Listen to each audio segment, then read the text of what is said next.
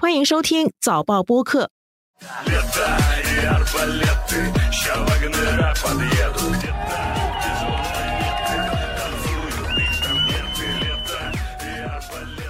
在瓦格纳战歌和群众的欢呼声中，俄罗斯叛军领袖普里戈任和他的部队星期六晚上浩浩荡荡的撤离他们所占领的俄罗斯南部罗斯托夫市的军事总部，为一场震惊天下的兵变画上句点。今年六十二岁的普里格任是俄罗斯总统普京的亲信，也是雇佣兵瓦格纳集团的首领。他到监狱招募囚犯加入瓦格纳集团。在俄乌战争中建立了战功。上个星期五，普里格任突然倒戈，宣布要推翻俄罗斯军事领导层。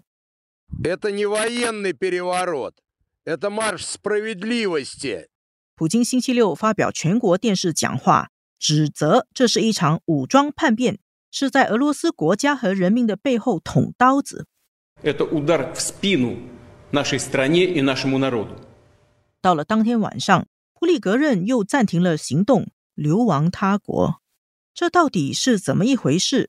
瓦格纳集团叛变暴露了俄罗斯内部的什么问题？兵变闹剧又会如何影响普京的统治地位？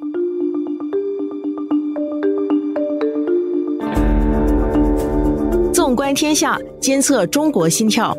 早报播客东谈西论。每周和你一起探讨国际热点话题。各位听众朋友们好，我是联合早报副总编辑韩永红。今天和我在线的是联合早报中国新闻组记者于泽远。泽远你好，你好永红。泽远呢？俄罗斯刚刚经历了一个非常戏剧化的周末。您的专栏你有写到，中国舆论场也是剧烈的搅动。好像中国古代的历史故事啊，都被网民拿出来重温了一遍，用来分析现在俄罗斯发生的事情。这一次的普里格任他的兵变如何搅动了中国的舆论场？这件事情来的是让人有点措手不及，走的让人也是大跌眼镜了。就是从六月二十四号早上起来，就是中国的一些各大网络媒体啊，到处都是这个瓦格纳。雇佣军发生兵变的消息，官媒倒没有什么表态了。到了下午的时候，官媒就证实了，包括普京的讲话呀，包括瓦格纳他的负责人普里戈任的声明啊，大家都认为这件事是真的了。到了傍晚的时候呢，就是瓦格纳就宣布挥师北上，完了就一路势如破竹，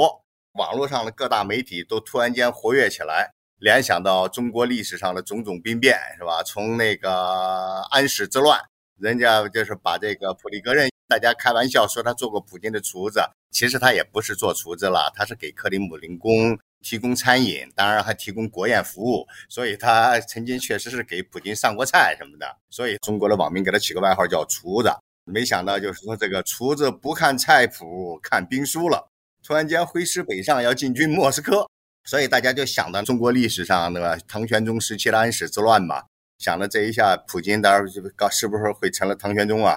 到了晚上的时候呢，瓦格纳的军队呢一度离莫斯科可能只有两百公里了，更悬一点的说是只有九十公里了，已经进入了莫斯科近郊了。然后呢，还有人说就是这那个莫斯科的机票都已经卖完了，甚至还有传言说这普京自己都已经离开克里姆林宫了。所以大家一度都是人心惶惶，这些是假消息了哈。其实这个消息很难辨真假。当然了，普京离开莫斯科或者离开克里姆林宫，那消息肯定都是假消息了。但是那个瓦格纳就是一直在向北进军，向莫斯科进军，这个消息应该是不假。但是他这个进军的人数，可能后来证实说只有几百个人了，成了几些军用大卡车。真是跑的，真要跑到莫斯科，他可能都不一定能够冲破警察的封锁线了。但是当时大家对真相不是特别了解，以为这件事儿真是一场政变正在发生，而且俄罗斯的局势岌岌可危，普京的统治受到了前所未有的挑战，普京能不能当总统，确实是画上了一个大问号。这个是六月二十四号晚上很多中国网民的一种普遍的心态。包括一些平时在自媒体上，就是包括有官方背景的一些学者呀，他们也做了一些视频，就是说普京面临了他上任以来的最大危机了。当然了，一些就是比较支持乌克兰的网民都是兴高采烈、难掩兴奋之情，就是说的终于天要亮了，就是俄罗斯终于要变天了，对吧？乌克兰可能要不战而胜了。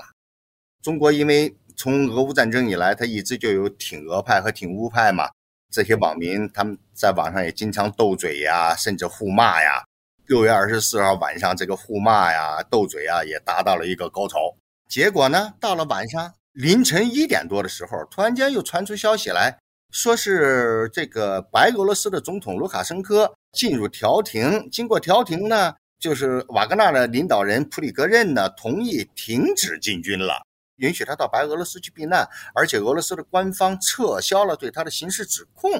啊，这一下就是实在是来的又非常突然，本来就是说是已经是兵临城下了，本来觉得普京要倒台了的感觉是吗？这这要倒台，要甚至人都已经跑掉了。这突然间就一下子以这样的戏曲方式，哎，瓦格纳要收兵回营，回到自己的野战营地去了。这个大家确实是都没有想到了，大家就各种各样的玩笑就出来了，说这完全就是一场武装讨薪呐。讨薪，就是说瓦格纳军团因为在乌克兰作战还是比较勇猛嘛，但是呢没有得到应有的报酬，所以普里格任其实是率领他的手下的士兵。跑到莫斯科去讨薪去了，也有人说呢，其实这个普里格任和普京之间呢是在演双簧，啊，他这个呢就是摆一个迷魂阵，甚至呢还有一些阴谋论说，这个他假装是要进军莫斯科，其实他可能下一步他掉头要进军基辅去了，反正各种说法都是让人就是觉得是十分的好笑吧。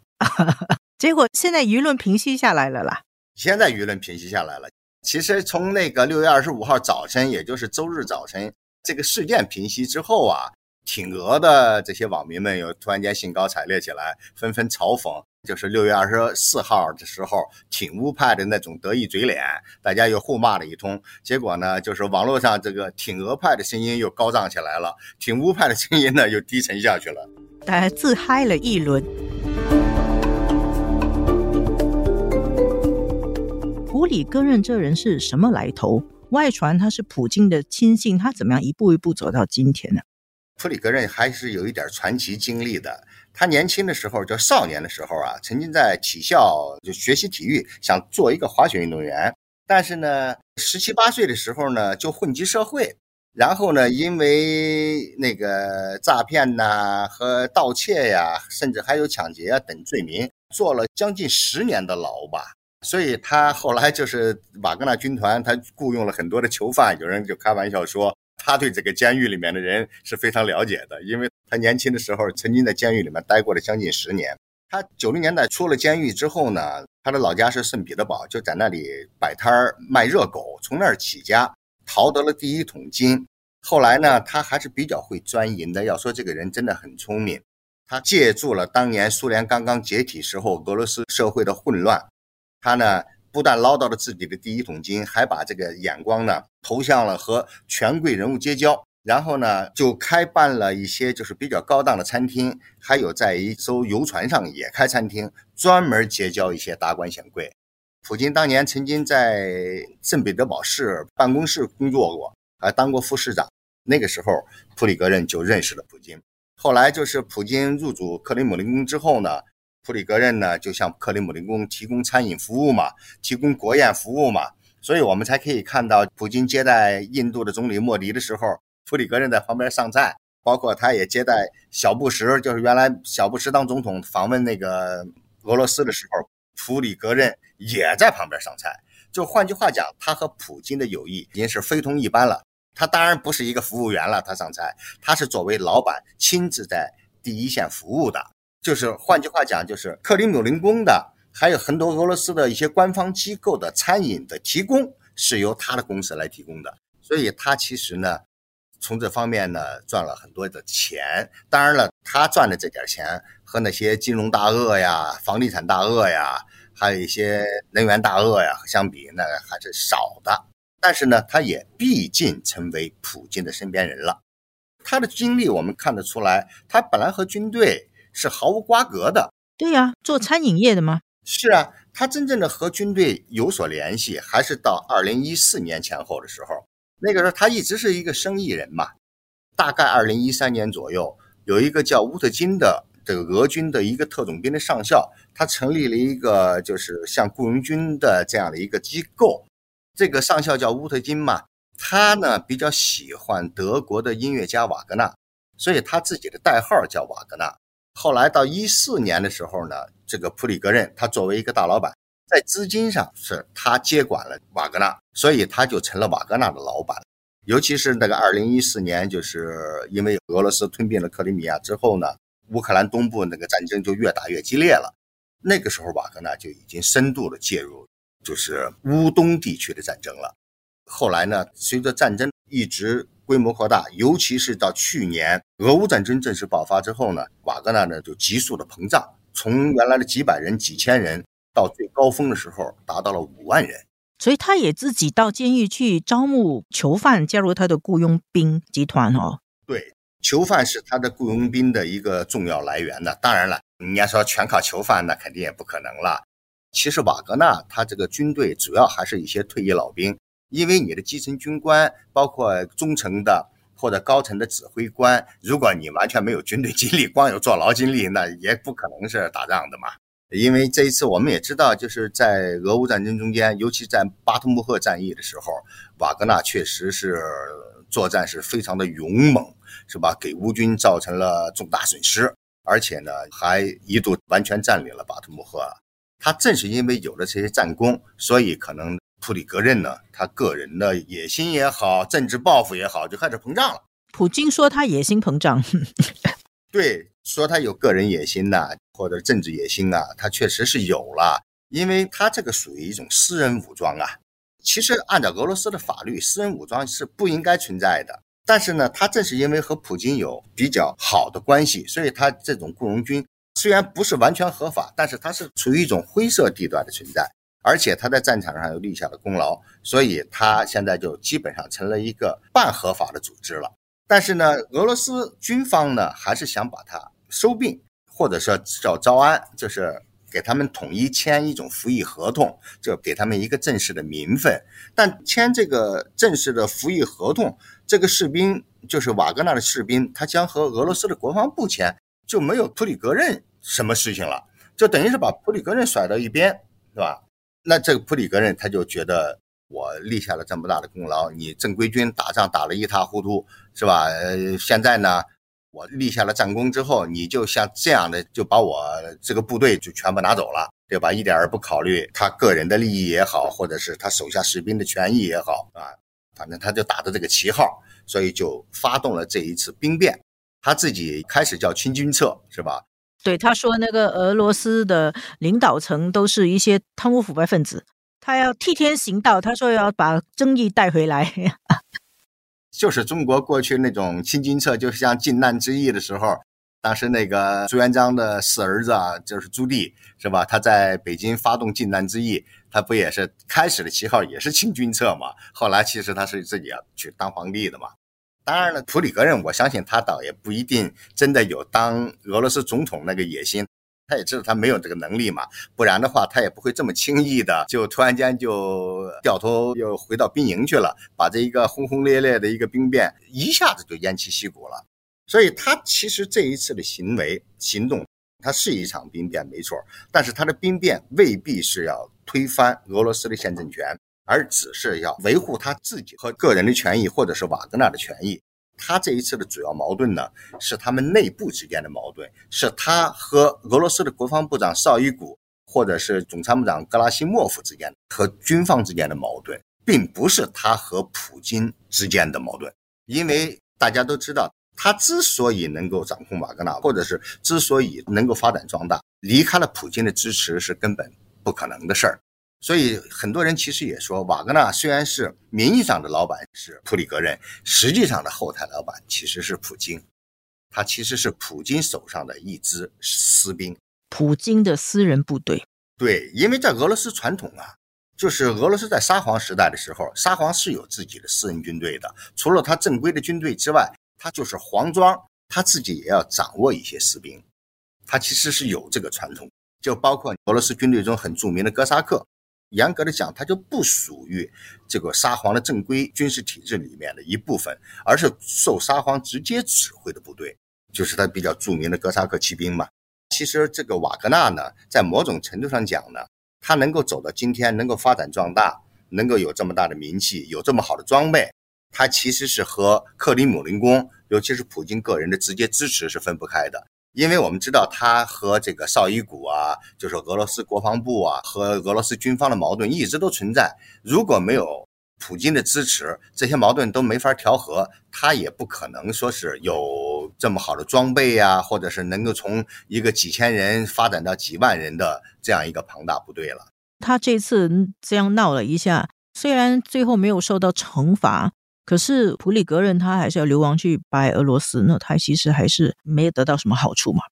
我们现在谈普里格人的前途，现在还有点为时尚早，他将来会是一个什么样的结果，我们现在还很难说了。但是呢，按照俄罗斯这个传统吧，我们不能够套用，就是很多中国网民喜欢套用中国的历史典故，是吧？那个叛军之将都是没有什么好的结果，都可能会被什么灭子有族啊。这个东西未必会在俄罗斯发生，但是呢，普里格人这么一闹，他将来在俄罗斯的政坛上也好，在军界也好，甚至在商界也好，还能有什么样的影响力，这就很难说了。那恐怕也不会有，因为他这一次嘛，毕竟普京给他的定性还是一个叛乱行为嘛。你要说他还想在俄罗斯商界、军界、政界东山再起，恐怕也没那么容易。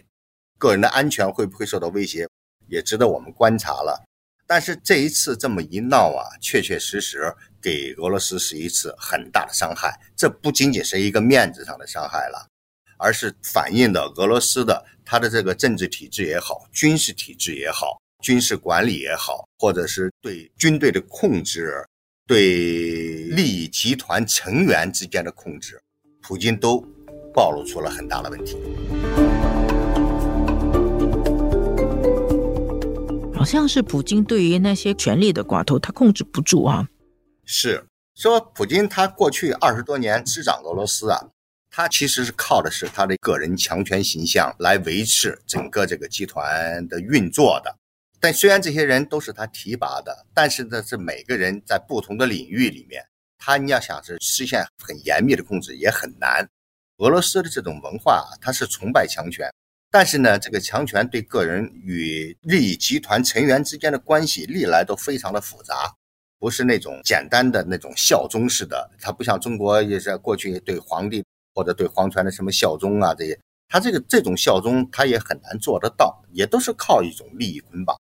普里格任之所以这么闹，他就认为他自己的个人利益或者个人权益没有得到满足嘛。所以他就直接敢这么闹，而且这么闹呢，一下子闹的动静还这么大，还一度真的是让莫斯科感觉到了重大危机。刚才我们说，它不仅仅是一个脸面的问题，它其实暴露了是它这一套政治运作模式本身也有很大的问题。那将来会不会还有类似的问题出现，那就很难说了，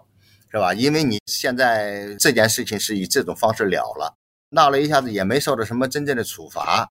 其他部门的系统的人，甚至军队的其他将领们也这么闹，该怎么办？那这个对于俄乌战争会有什么影响吗？当然也还是有比较明显的影响，但是你要说它是发生是根本性的影响，倒也不至于了。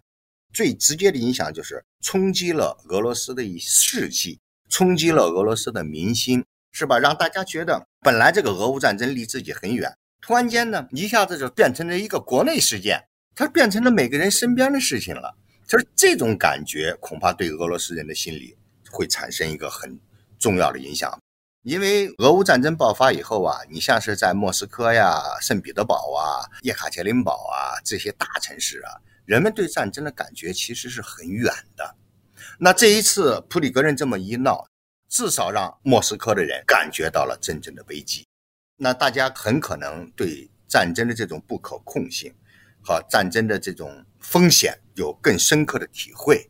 反战的情绪也就会进一步的上升。普京作为一个最高决策者，主要还是他在主导嘛。那战场上的形势出现了比较大的变化的时候，那么普京的统治肯定要受到进一步的威胁。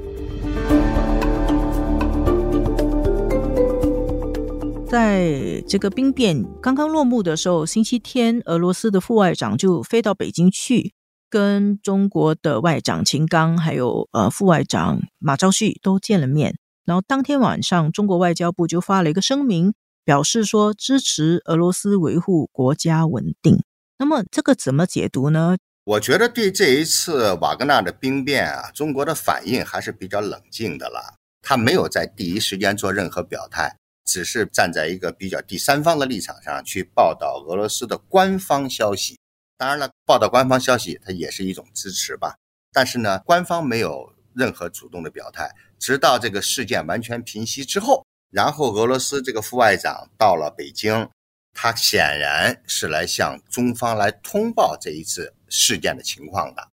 通报情况肯定是想传达了，就是俄罗斯内部啊还是比较稳定这样的一种讯息。这个时候，中方出来表态，表明支持俄罗斯的稳定。当然，中方会支持俄罗斯的稳定，因为对中国来讲，中俄保持一个比较良好的关系，对中国的各方面的利益吧，尤其是战略利益是有重大作用的。兵变之后，很多中国网民为什么感觉到很恐慌，甚至着急呢？就是担心一旦俄罗斯垮台了。或者俄罗斯出现了一个亲西方的政权，那么中国将面临美国及其盟友的全方位的压力，是吧？台海的局势也可能进一步的恶化。中国面临的压力呢，就是西方甚至北约都可以腾出手来，联手在台海问题和其他问题上向中国发难，这是他们也是中国方面最担忧的一种局面。所以。中方说他支持俄罗斯的稳定，或者说是在某种程度上讲，就是支持普京的统治，这是毫无疑问的吧？对中国官方来讲，但是这一次这个兵变也给中国，我觉得他是应该给中国提一个醒啊，就是说是俄罗斯的政局啊，它是真的有可能发生这样那样的变化的，甚至是重大变化的。中国也必须的多做一些预判，多了解俄罗斯各方面的情况。万一发生了一些其他的，今后再出现类似重大的不确定因素的时候，他还不至于呢手忙脚乱。谢谢泽远给我们分析。节目的最后，我其实想分享一个小知识啊。我们说这个普里格任他领导的瓦格纳集团，这个瓦格纳集团它的名字是来源于一个很有名的德国的音乐家，就叫瓦格纳嘛。泽言，你知道瓦格纳有哪一些著名的代表作吗？我对这个古典音乐真的没有太多的研究，没有很多的欣赏，但是好像是有一个叫《婚礼进行曲》的，是他的作品，对吧？哈，你对了一半，是跟婚礼有关，但是是叫《婚礼大合唱》，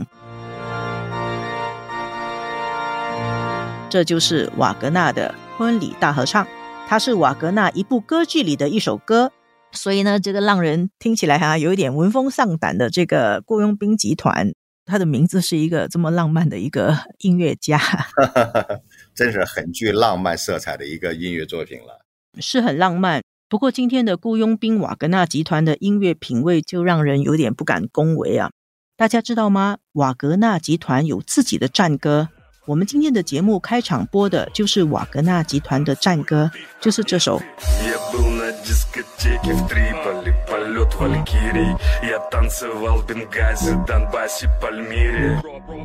歌词里有提到顿巴斯，不是很好听。我们今天的节目就到这里，谢谢泽远，谢谢各位听众收听，谢谢永红，谢谢大家。谢谢各位听众收听我们制作的《东谈西论》这一期的导播是吴婉君，助导与剪辑李怡倩。《东谈西论》每逢星期二更新，新报业媒体联合早报制作的播客，可在早报的 SG 以及各大播客平台收听。欢迎你点赞分享。